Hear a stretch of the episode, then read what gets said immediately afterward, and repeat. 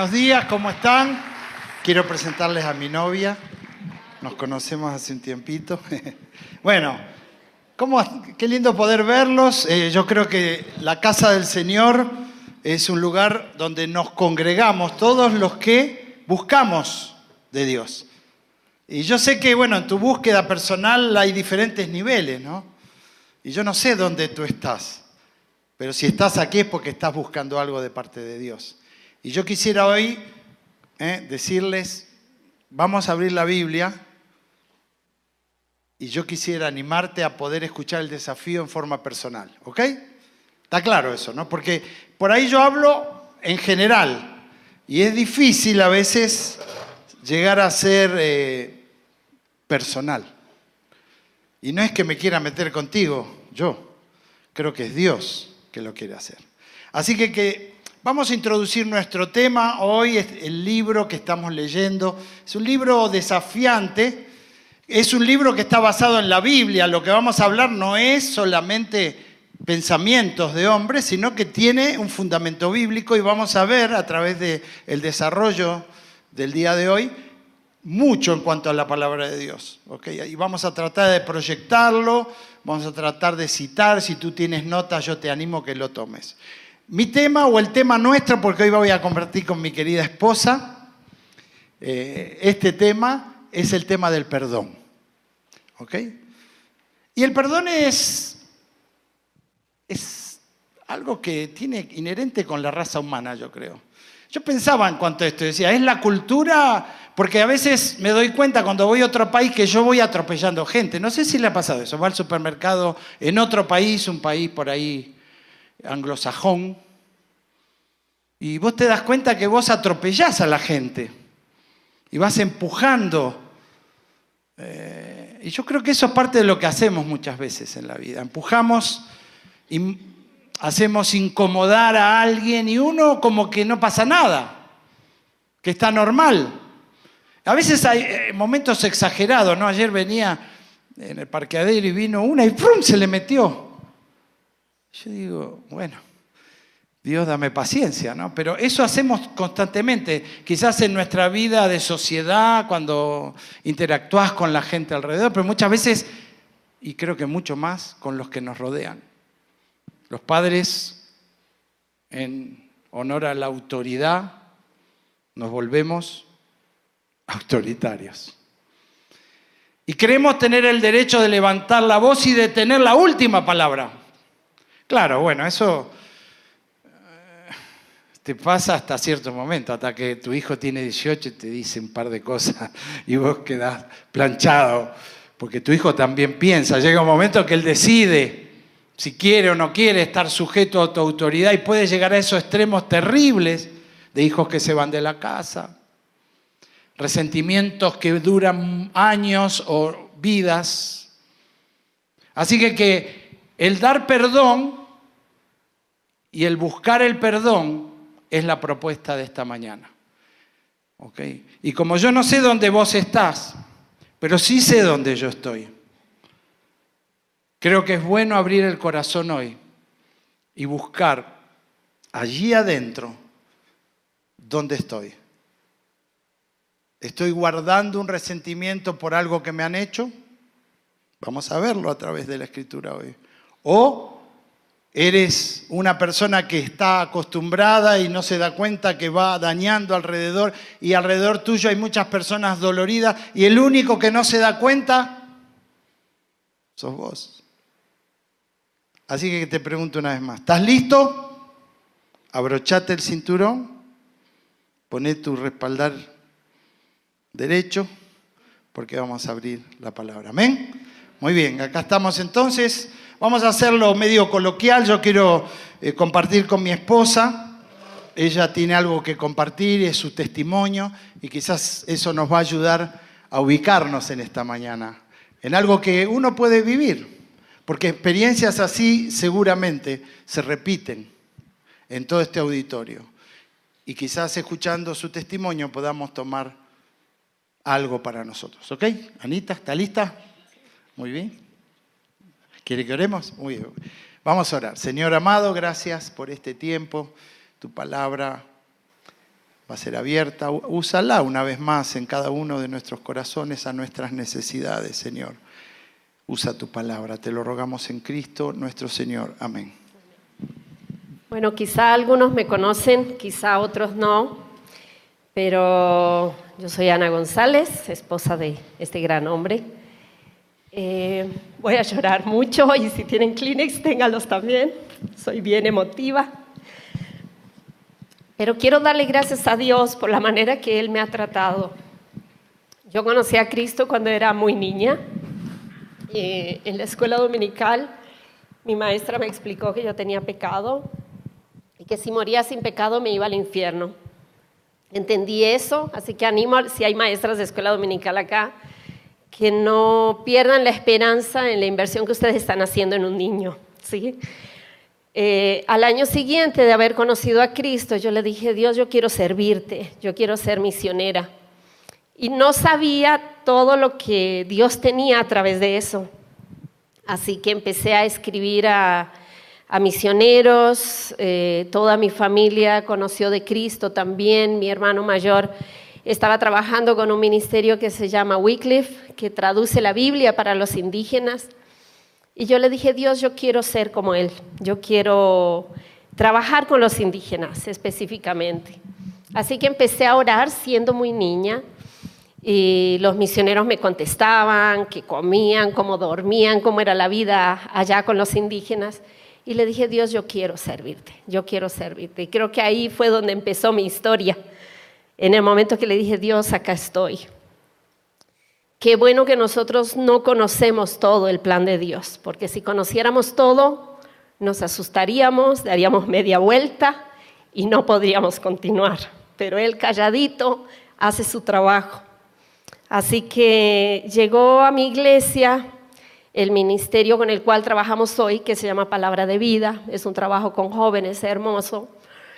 Y cuando ellos vinieron, empezaron a trabajar con los jóvenes, yo dije, yo quiero tener la pasión que ellos tienen, yo quiero servirte como ellos te sirven. Y un día vino un misionero de Paraguay, ya yo tenía 16 años, y él compartió su testimonio y él dijo que venía a trabajar en Colombia, paréntesis, yo soy colombiana, y dijo que venía a trabajar en Colombia con los indígenas. Para mí fue un impacto grande porque yo dije, ¿por qué Colombia? ¿Por qué no otro lugar? En Colombia se escucha de droga, de robos, de, de guerrilla, de chicas lindas, de buen café, ¿no? Pero ¿por qué Colombia y no otro lugar? Así que mi intención fue preguntarle, pero antes que yo le pregunte, él me preguntó a mí, me dijo, Ana, ¿qué quieres hacer para Dios? Yo le dije, bueno, no vas a creerme, pero llevo orando muchos años por trabajar con los indígenas. Así que me dijo, bueno, oremos juntos, de pronto Dios tenga algo con nosotros. Yo le dije, no, vea un momentico, usted ora en su casa, yo oro en la mía, yo a usted no lo conozco. Y también era muy, muy chiquita, ah, a mis ojos, ¿no? Era muy, muy pequeña. Pero fue así como Dios fue trabajando en mi corazón, en el corazón de mis padres. Empezamos a orar juntos, aunque lo mandé a orar solito, después empezamos a orar juntos. Nos casamos al año siguiente y fuimos a trabajar a la selva. Yo llegué al lugar por el cual oré casi toda mi vida. ¿no? Tenía 18 años, Estábamos en la selva trabajando, un ministerio hermoso, precioso, con, con muchas cosas que Dios estaba trabajando en mi corazón y estando agradecida de ver lo que estaba haciendo allí. Hicimos el primer campamento de palabra de vida en la selva, nunca antes se había hecho, y teníamos anotados 300 jóvenes. Pero la guerrilla vino y nos dijo, si ustedes hacen ese campamento, vamos a ir y reclutar todos los hombres y los vamos a llevar a trabajar con nosotros. Así que nos pusieron contra la espada y la pared. Mi esposo habló con los líderes de la iglesia y les dijo, ¿qué hacemos? Y ellos dijeron, hagan ese campamento porque lo que ustedes enseñan de la palabra de Dios va a ser bueno para nuestros jóvenes. Así que lo hicimos. Eh, no vinieron 300 jóvenes, vinieron 100, pero de ese campamento no salió nadie sin conocer a Cristo como Salvador. Así que le doy gracias a, Dios por eso. Y sí vino la guerrilla. Vinieron, miraron cuánta gasolina había, qué estábamos haciendo, pero no hicieron nada más y se fueron. Mi fortaleza era la palabra de Dios. La fortaleza de mi esposo era la palabra de Dios y era la oración. Memorizábamos mucho, veíamos el obrar de Dios en los jóvenes. Y terminando ese campamento, nosotros teníamos un instituto bíblico allá. Muchos se inscribieron para venir al instituto bíblico. Sin embargo, no sabíamos los planes de Dios. Sencillamente eh, vino el director de Palabra de Vida de Colombia a predicar en ese campamento. Y terminando el campamento, Ramón tenía que llevarle al aeropuerto. Y él me dijo, Ana, quédate, terminamos agotadísimos. Me dijo, quédate que yo voy y vuelvo. Ese voy y vuelvo eran seis horas, yendo y seis horas regresando, donde nosotros vivíamos, bien apartados del pueblo más cercano, era 250 kilómetros y seis horas por río en un bote con un motor chiquitito que teníamos en ese tiempo. Y yo le dije, está bien, voy a, voy a quedarme y tú vas. Yo recuerdo bien claro que leímos el Salmo 121, que Dios dice que guarda nuestra salida y nuestra entrada. Oramos a las 3 de la mañana y Él se fue y Dios cumplió su promesa, porque guardó su salida, pero guardó su entrada al hogar celestial. Él no volvió. Yo tenía muchas dudas, muchas preguntas. Estaba sola en la selva, viviendo con los indígenas que yo no entendía el idioma de ellos. Y yo dije, Dios, ¿por qué? Yo recuerdo bien claro, ese día estaba leyendo mi devocional en, en Miqueas capítulo 4. Y el versículo que decía, ¿por qué lloras tanto? No hay rey en ti. ¿Pereció tu consejero que te ha tomado dolor como mujer de parto? Duélete y gime, hija de Sión, porque ahora saldrás de la ciudad, morarás en el campo y llegarás hasta Babilonia. De allí serás redimida y de allí te redimirá Jehová de la mano de tus enemigos. Yo no entendía ese pasaje. Lo leí una vez, dos veces, tres veces y dije, cuando Ramón regrese le voy a preguntar. Pero él no regresó. Cuando vienen como a las dos de la tarde el capitán del pueblo y me dijo, Ana, hubo un accidente.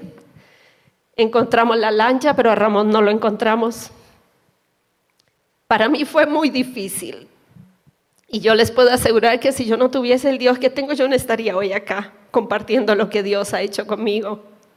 Volví a ese pasaje y entendí que Dios le había llevado. Aunque no había visto su cuerpo, yo no, no sabíamos dónde estaba hasta tres días después. Pero era difícil para mí saber poco a poco cómo fue la muerte de él. No tengo con claridad cómo fue, pero hay muchas dudas de que fueron alumnos del instituto mismo donde estudiaban, que comieron en mi casa, durmieron en mi casa. Eh, que estaban involucrados con la guerrilla.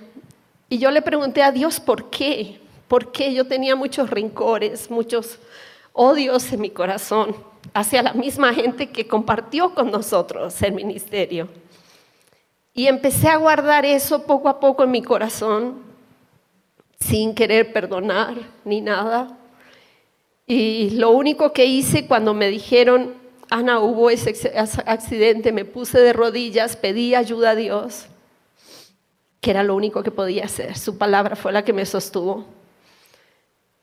Y empecé a entender y, decir, bueno, ¿por qué tengo que perdonar? Hubo un alumno del instituto que me dijo, Ana, Dios se olvidó de Ramón. Él lo dejó. Eh, él no estaba despierto cuando pasó lo de Ramón. Y por ahí eran dudas que yo tenía también conmigo. Y yo le dije, no, no es así. Nadie sufrió más que nuestro Señor Jesucristo en la cruz del Calvario. Y haya sido como haya sido la muerte de Ramón, primero la gloria a Dios no se la quita. La oración de él era que si le quitaba la vida en este mundo le diera una muerte que le trajera gloria. Y segundo, nosotros hablamos con Dios y le decimos cosas a Dios que Dios después las reclama. Y él le decía, Dios, si tú me quitas la vida acá en la tierra, dame una muerte que te traiga gloria. Y lo hizo así. Le dio una muerte que le trajo gloria a Dios. Pero ahora tenía que haber un proceso en, en mi vida. Yo no pude enterrar a mi esposo. Tuve que salir de Colombia, lo encontramos tres días después.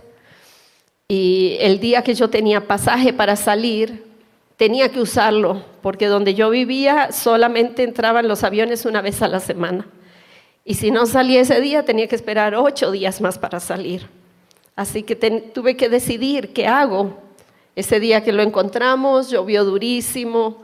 Y bueno, no, no pude enterrarle y tuve que confiar que la gente que estaba allá lo iba a enterrar.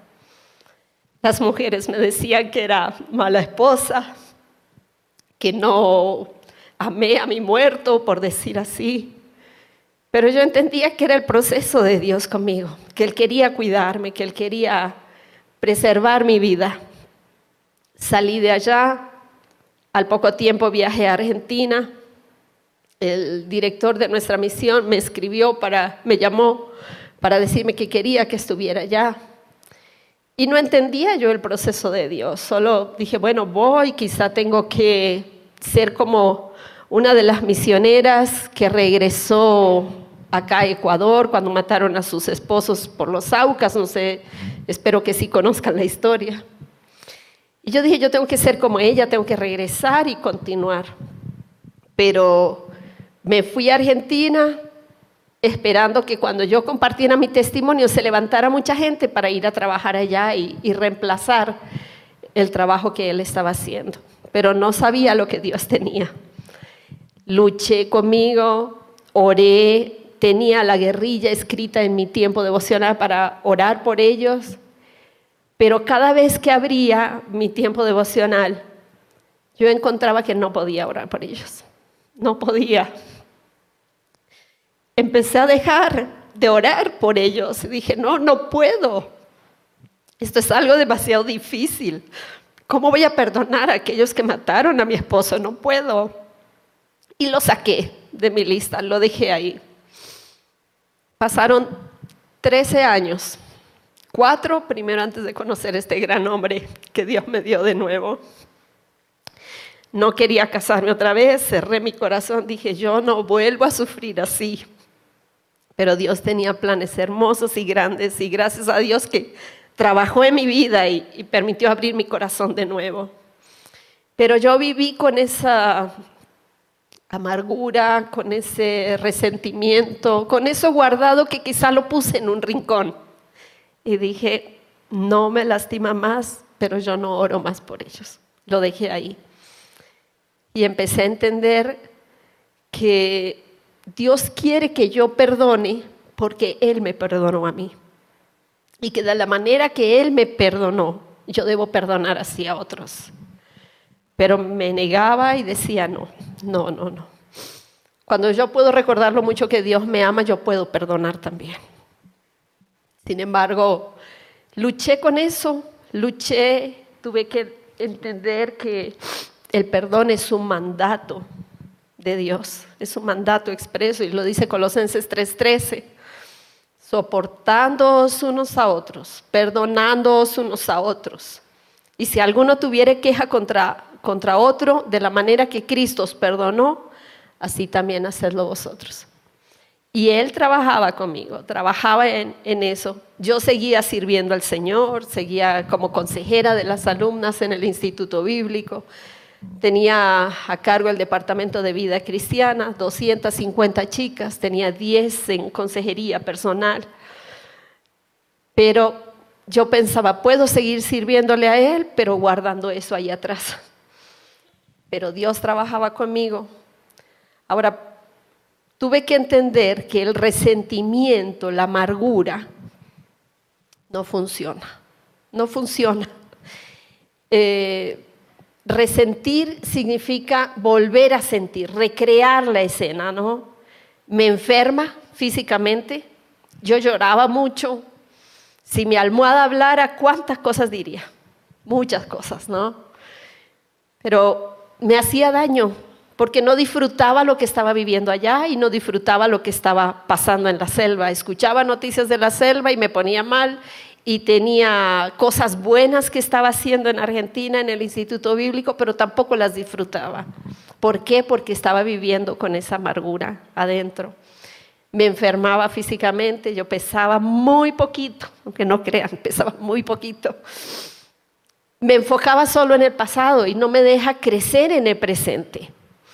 No, yo no puedo cambiar el pasado, no puedo eh, olvidar lo que pasó, pero sí tengo la capacidad de eh, agarrar lo que pasó y controlar esas emociones, esos sentimientos, ¿no? Me estanca en el presente porque no me deja ver más allá, no me deja eh, crecer, no me deja mirar lo que Dios tiene. Por estar viviendo en esa amargura, yo no veía el plan de Dios con, con Daniel en el instituto, Dios puso personas claves para ayudarme en mi crecimiento. Y una de esas fueron los directores. Y mi director general me decía, Ana, abre tu corazón, de pronto Dios tenga algo contigo. De pronto Dios quiere que te cases otra vez. Y yo le dije, José, usted no entiende, usted no es viudo, usted no sabe por lo que yo estoy viviendo. Cuando Daniel vino a hablarme cuatro años después, y yo fui a hablar con mis autoridades que, un muchacho se había acercado y me había pedido orar con él. Yo le dije, eh, es Daniel González. Y me dice, por fin se decidió. Me dice, ¿cómo? Ya todos sabían. Tres de los directores fui y los tres ya sabían. Y yo le pregunté, ¿y por qué sabían? Y yo no sabía. Y me dice, él vino un año atrás para hablar por ti hacia nosotros. Y yo le dije a Dios, Dios, ayúdame a mirar lo que yo no puedo ver, lo que ellos ven que yo no veo. Y gracias a Dios que me ayudó a verlo. Pero me estancaba en el presente. Yo no podía avanzar, no podía ver las cosas buenas que Dios tenía por cargar con esa amargura. Eh, la amargura o el resentimiento me insiste en recrear el daño pasado. Uno se sienta y está pensando y pensando en todo lo que sucedió. Y yo le dije, Dios, no quiero más eso. No quiero luchar más con eso. En Job 21, 25 dice, otros mueren con el ánimo amargado o amargo sin haber disfrutado de lo bueno. ¿Cuántas personas eh, están muriendo en el lecho del dolor y uno dice, ojalá que pueda arreglar su situación antes que muera? Ojalá que pida perdón, ojalá que, que no se vaya con esas cargas. Y es lo que dice Job ahí, otros mueren con el ánimo amargado y no disfrutan de lo bueno. Yo le dije, Dios, yo no quiero vivir de esa manera. Dice, el resentimiento mata a los necios. Y pude entender eso, ¿no? Si nosotros seguimos insistiendo en recrear el daño que recibimos por un esposo, por un amigo, por, por familiares o por quien sea, yo estoy haciendo que permitiendo que me lastimen constantemente, emocional, espiritual, físicamente. Estoy permitiendo eso y esto es improductivo, esto no, no puede cambiar el pasado. No puede cambiar el pasado. Yo no puedo cambiar a las personas que, que me hicieron daño, no puedo. Pero en Filipenses 3:13 me dice, olvidando ciertamente lo que queda atrás y extendiéndome a lo que está delante, prosigo a la meta. Y yo quiero proseguir, yo quiero continuar. Ahora, ¿por qué también necesito el perdón? Porque en un futuro, quizá a mí me lastimaron y yo necesito ese perdón, pero quizá yo he lastimado a otros y yo tengo que acercarme y pedir perdón también. Y en un futuro yo voy a necesitar el perdón también. Si no lo hago, eso impide mi oración, impide mi, mi relación con Dios. Yo no puedo ser libre hablando con Dios, arreglando cosas con Dios y no he pedido perdón. Me impide sentir el perdón de Dios también. Si yo no arreglo mis amarguras y mis resentimientos, no puedo entender el perdón de Dios. Él murió en la cruz por mí. En Romanos 5.8 dice más, Dios muestra su amor para con nosotros en que siendo aún pecadores, Cristo murió por nosotros. No voy a poder entender su amor, no voy a poder entender su perdón ¿Por qué? Porque estoy viviendo en resentimientos. Ahí dice eh, Mateo 11:25, pero es Marcos 11:25. Cuando estén orando, dice, si tiene algo contra alguien, perdónelo, para que también su Padre que está en el cielo les perdone a ustedes sus pecados. Si yo quiero que Dios me perdone, yo debo perdonar de la manera que Él me perdonó, extender ese perdón. Dice el, el 26, si vosotros no perdonáis, tampoco vuestro Padre que está en los cielos os perdonará. A veces pretendo que Dios me perdone, pero yo no quiero hacer lo mismo con mi hermano que está al lado. Y quiero que, Dios me extienda su perdón, pero estoy viviendo en amarguras y en resentimientos. Y yo sé que no es fácil, pero es lo que Dios me pide que yo haga. Y debo entender que yo no puedo solo. Yo necesito de Dios y necesito de personas. En el proceso que yo estuve allá en, en Argentina, Dios usó personas que me hablaron muy duro, me hablaron muy claro. Y le agradezco a Dios por eso. Cuando muere Lázaro y viene Jesús donde Marta y María y les dice, ¿dónde pusieron el cuerpo? ¿no? Y le dicen, pero ya hiede, ya, Señor, ¿cómo lo vas a sacar de ahí si está podrido? Y él le dice, llévenme a verlo. Cuando llega ahí le dice, Lázaro, ven fuera. ¿no? Estamos podridos adentro de amargura y nos estamos matando nosotros mismos, pero el Señor quiere que vengamos. Él dice, ven fuera. Sin embargo, mira a los que están alrededor. Yo no sé cómo habrá salido Lázaro, estaba envuelto en los lienzos. Y Lázaro obedeció y Lázaro salió brincando, no, no tengo idea cómo lo hizo. Pero miró a la gente y les dijo, desátenlo y déjenlo ir. Necesitamos de Dios, pero necesitamos de personas y necesitamos ayuda de unos a otros. No cualquier persona tampoco pero sí de alguien de confianza que me va a confrontar con la palabra de Dios, que va a agarrar la palabra y me va a enfrentar con ella. Y decir, acá estoy, vamos, yo te ayudo, yo estoy al lado tuyo. Y le doy gracias a Dios por esas personas que estuvieron a mi lado y que me ayudaron a caminar, a tomar decisiones firmes, decisiones claras y concretas con Dios.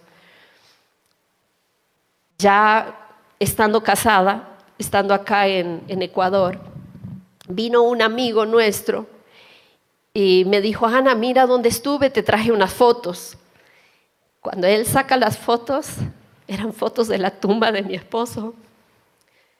Trece años después. Yo no había visto, porque no conozco, no conocía la tumba de mi esposo. Y cuando yo miré las fotos, estábamos con Daniel, yo le dije, wow, yo no conozco este lugar. Y él me dijo, ¿cómo que no conoces? Le digo, no, no, no la conozco. Dijo, yo quiero pagarle para que ustedes vayan y conozcan ese lugar. Y yo le dije, bueno, pero yo sola no voy. Porque eran páginas que habían quedado abiertas en mi vida, que yo nunca cerré. Y yo le dije, yo no, no la voy a cerrar sola porque no estoy más sola. Y si voy, iría con Daniel.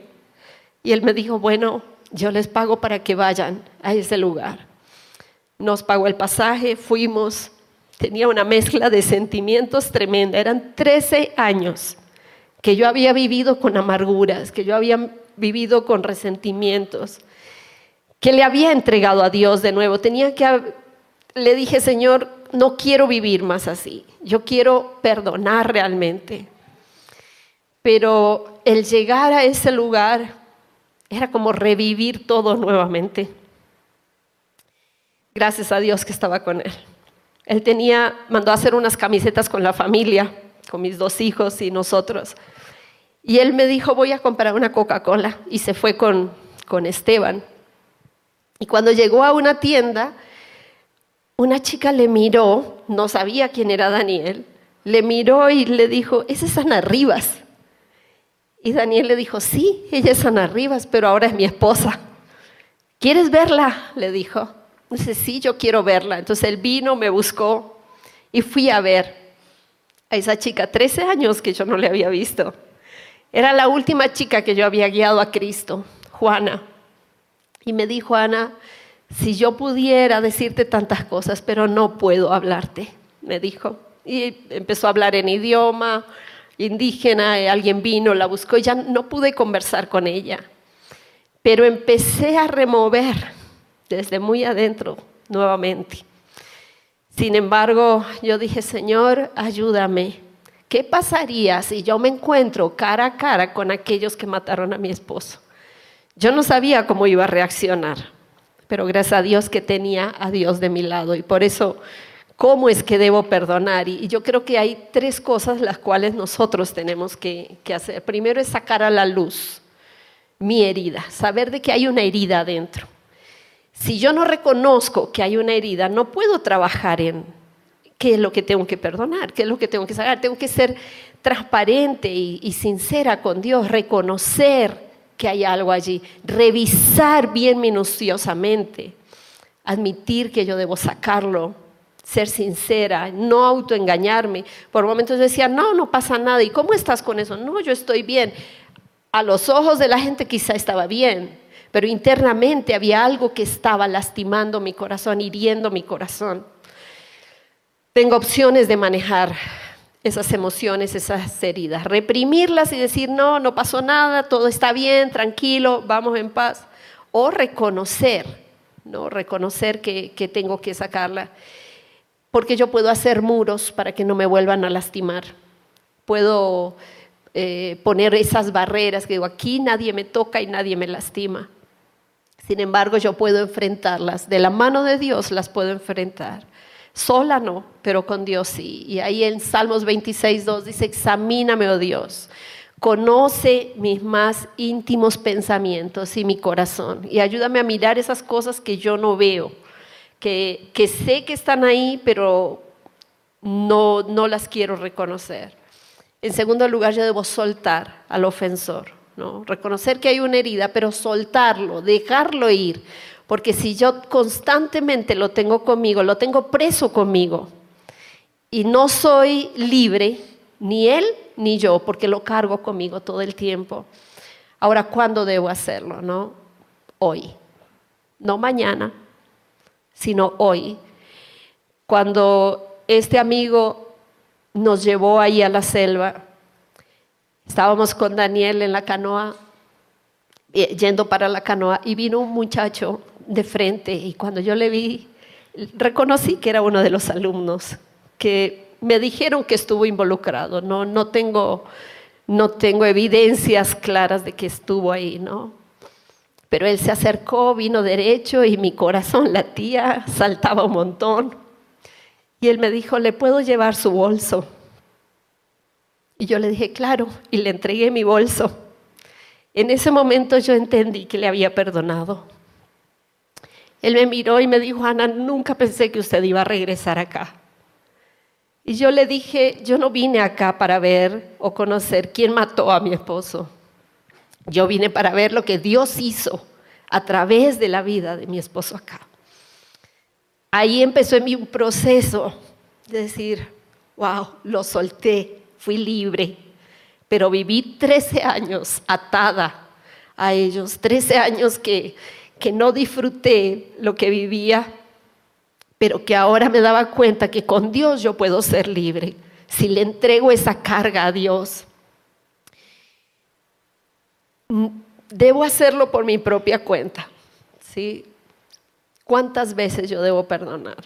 Uno dice, pero es que esta persona parece que está dedicada solamente a hacerme daño, daño, daño. Pero ¿cuántas veces debo perdonar? El Señor dice, hasta 70 veces 7, o sea, continuamente. ¿Saben por qué? Porque Dios no se cansa en perdonarme. Dios no se cansa en perdonarme y gloria a Dios por eso. Porque Él es un Dios que perdona una y otra vez. Y Él me dice que yo debo perdonar de esa misma manera, aunque sea difícil, aunque duela, pero yo debo soltar a esa persona y, ser libre, porque quiero vivir en libertad con Dios. Debe ser mi iniciativa. Si alguien me lastimó, la palabra de Dios dice, ve tú y habla con esa persona. Si no te oyere, bueno, dice, trae a, un hermano que venga y, y, esté contigo como testigo. Pero dice que debo ir yo a aquel que me lastimó. Cuán difícil es, ¿no? Uno está esperando perdonar y ser recíproco, que la otra persona también responda, pero no siempre es así tampoco. Ahora, cuando sé que perdoné, cuando pude orar por ellos, yo pude volver a poner la guerrilla en mi tiempo devocional y orar por ellos. y ya no sentía esa cosa que sube y baja acá, sino que podía orar con libertad por ellos nuevamente, por su salvación. Cuando pude orar por ellos, Job 42 dice, cuando Job oró por sus amigos, Dios le restituye cosas. Volví a sentir la paz de Dios, volví a sentir su gozo en mí, volví a disfrutar lo que estaba haciendo y decirle, Dios, gracias, porque me hiciste libre.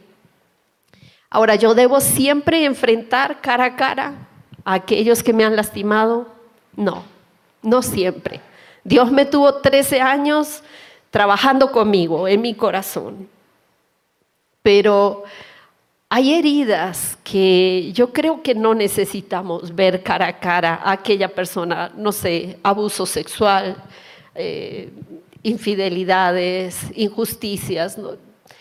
Creo que no, no todas las cosas tenemos que enfrentar cara a cara. Por eso necesitamos de alguien al lado, un consejero que me ayude a enfrentar cada situación. Eh, y si es ese tema muy sensible que va a lastimar a otros o va a lastimar más mi corazón, a herir más mi corazón, yo creo que no. Y por eso tenemos quizá cruces acá adelante. Yo leí en un libro dos eh, posibilidades que uno puede hacer cuando no puedes enfrentar cara a cara a las personas. Y es, bueno, la silla vacía, ¿no? Sentar a esa persona en esa silla y es como que estoy hablando con esa persona y pedirle perdón y dejarle en libertad. O escribir una carta escribir una carta como si fuera esa persona que lo estoy haciendo y entregando. Pero no siempre tengo que hacerlo cara a cara. Sin embargo, doy gracias a Dios porque Él me ayudó a ser libre, a levantarme, a no vivir en amarguras. Y gracias a Dios por las personas que puso ahí. Y entre esos es Daniel.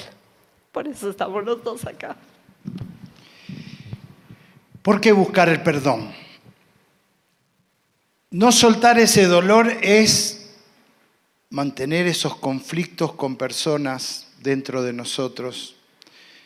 Y esto nos aleja una y otra vez de poder ser recuperados y de poder disfrutar lo que el perdón es. La Biblia dice en Mateo 5, 23 y 24, por tanto si traes tu ofrenda al altar y allí te acuerdas de que tu hermano tiene algo contra ti, deja allí tu ofrenda delante del altar y anda, reconcíliate primero con tu hermano y entonces ven y presenta tu ofrenda.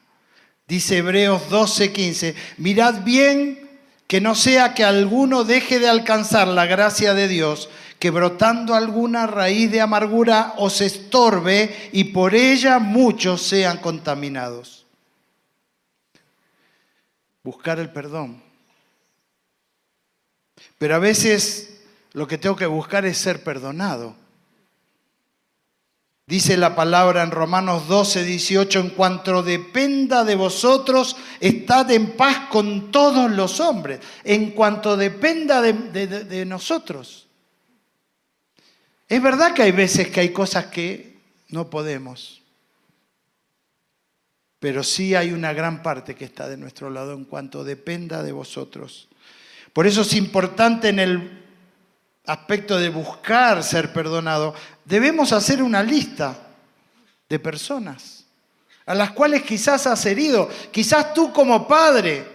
A veces los padres, como digo, somos autoritarios, tenemos una manera, venimos cansados del trabajo y querés corregir a tu hijo, a tu hija, y levantás la voz de una manera que, que muestra más enojo que el querer ayudar y corregir. Y a veces es la mano levantada. Y a veces hemos hecho daño a nuestros propios hijos. Quizás lo hemos hecho al esposo. Cuando estás allí hablando de él y despreciándolo y hablando y murmurando y haciéndolo quedar en ridículo y él está allí como que no sabe qué hacer, es algo donde los hombres somos inofensivos, queridas hermanas, queridas chicas. El hombre es y no tiene cómo defenderse ante la boca filuda de una esposa imprudente. que habla de él delante de los otros y lo hace quedar en ridículo. A veces yo estoy delante de esa circunstancia y siento las esquirlas me llegan a mí también. A veces eres tú como hombre, cuando no le das las atenciones que necesita el reconocimiento a tu esposa que trabaja, que está ahí, que hace de todo. Y el hombre allí quiere ser servido, llega, ¿no? Y no es capaz de lavar la losa, no es capaz de, de cocinar, de ayudar. A veces ese, ¿no? Machismo que tenemos. Por eso hay que hacer la lista, y esta lista es una lista sincera ante ti y ante Dios. Es vos y Dios. Señor, ayúdame, que Él te ponga la luz y vas a empezar a, descubrir que hay nombres ahí. Es una lista de personas reales a las cuales hemos hecho daño, hemos ofendido. Hacer esa lista y luego piensa cómo te gustaría que el ofensor te pida perdón, porque no es a tu manera, ¿eh? perdónenme, desde hoy ¿Eh? Voy a hacer un anuncio, pido perdón por si acaso. No, no funciona así. Pensá vos, ¿cómo te gustaría vos? Quizás te gustaría que te llamen aparte, te gustaría escuchar cada cosa de las cuales has hecho daño, para que sepa la otra persona que sí estás consciente de lo que, lo que has hecho. Y luego quizás decir algo como, bueno, He orado por ti porque evidentemente debes hacerlo en oración para que entiendas que estoy buscando tu perdón. Buscar el momento, buscar el lugar, debe ser privado, esto no es algo público, debe tener la solemnidad que debe darle la importancia que estás dándole a ese momento. Una actitud humilde, Quizás agacharte un poquito, ¿eh? Perdóname. Y esto sin expectativas, porque a veces las personas tardan. Yo soy tipo volcán, no sé vos cómo son, ¿no? ¿Un volcán? ¿Te identificas? Explota. Caen los eh, quiroplácticos, todo, la barra roya, viste, de, de Cotopaxi hasta la Tacunga más o menos se llevó todo, el volcán. Más o menos así. Pero después me calmo. Y después voy, perdóname. y Ana me mira, ¿viste? Ahora aprendió a no decir mucho. Con los años. Pero a mí me costaba porque me tenía a raya algún tiempo. Y yo decía, ¿hasta cuándo me va a tener? Y claro, era un ataque a mi ego, a mi orgullo, a mi autoestima, el que ella no me perdone. Pero yo creo que es una buena terapia, porque la próxima vez esta bocota era mejor que no hubiera dicho esa parte. Me hubiera ahorrado todo esto. Es como ese refrán que dice, el que se quema con leche, ve la vaca y llora. Claro, porque se acuerda. Entonces, mejor, no, mejor no lo voy a decir porque... Pero, pero no tenés que tener expectativas de perdón inmediato. Hay personas que sí, evidentemente, perdonan y están dispuestos. Otros tienen un proceso, digámosle un vía crucis, un tiempo de, velorio, de, de duelo. Y debes respetar eso y entender y quizás el hecho de que vos vayas con toda tu mejor actitud, perdónenme, y que no te perdonen, te ponga más bravo o más brava. Y vos crees que así, con una palabrita mágica, se va a arreglar. Y por ahí no. Hay un proceso las heridas. Si vos te cortás y te lastimás, necesitas un tiempo para restaurar. ¿Ok? Y voy a terminar. La decisión es orar. Comenzar de rodillas Lleva tu corazón al Señor, clama por su ayuda, su fuerza, pide la valentía y discernimiento y apropiate en oración de la nueva vida que Dios te dio, en su voluntad, en lo que Dios quiere. Y escribir, mira, escribir es muy importante. Sé claro, sincero, objetivo, negate a ser indulgente. Tú eres muy indulgente y yo también, ¿sabes con quién? Conmigo. Yo me perdono facilito y digo, no fue tan grave. el índice que tengo para conmigo. Yo no soy un juez parcial conmigo mismo. Por eso, hacer la lista de personas con nombre que dije para herirlo, que hice para herirlo y qué le hice sentir ofendido, ¿no? ¿Cómo hice hacer esto? Compartirlo, ofrecer perdón, compartir una lista. Allí hay algunas cosas para hacer. Pero yo quiero ir terminando en esta mañana. Acá hay cinco cruces. ¿Necesitas abrazarte a la cruz hoy? La cruz es el lugar donde Cristo pagó en la cruz tus pecados. Y es el lugar donde debes venir con tus pecados. No hay otro camino, no hay otro nombre dado a los hombres en quien podamos ser salvos. Y hoy quiero invitar a aquellos que quieren buscar el perdón de Dios. La paz de Dios viene con el perdón de Dios. Y el perdón de Dios está a disposición de todo aquel que en Él cree. El perdón de Dios está a disposición.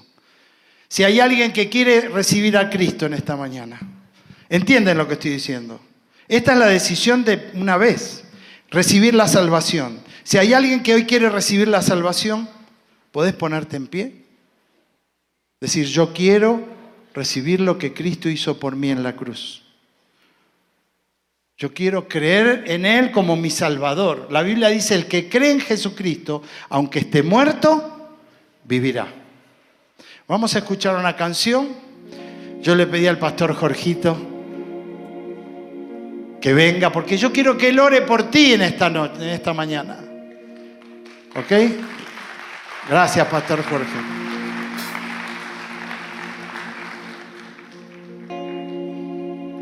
¿Mayrita está? No viene, más tarde.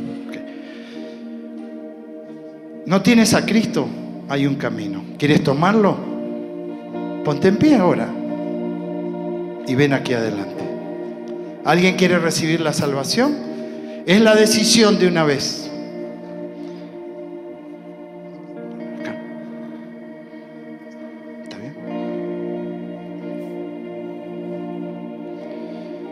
¿Quieres venir a recibir la salvación en Cristo?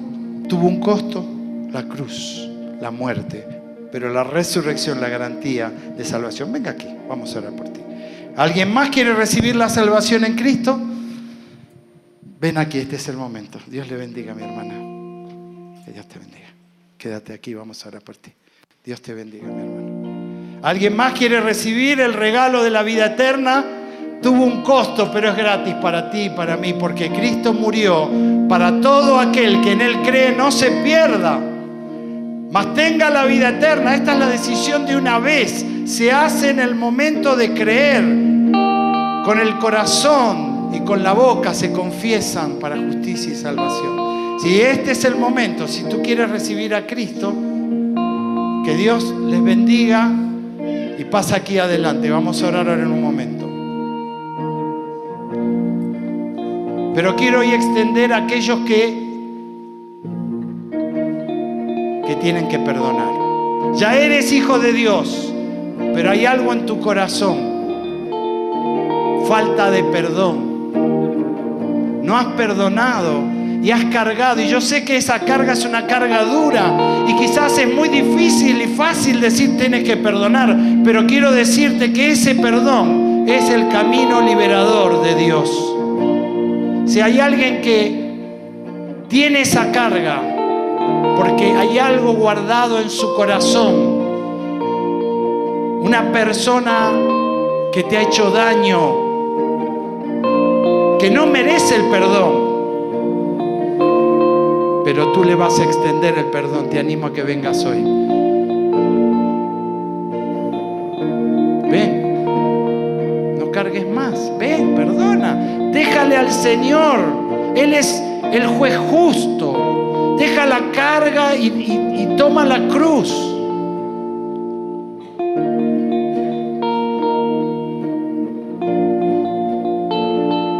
Y ahora la invitación es para los que hemos hecho mal.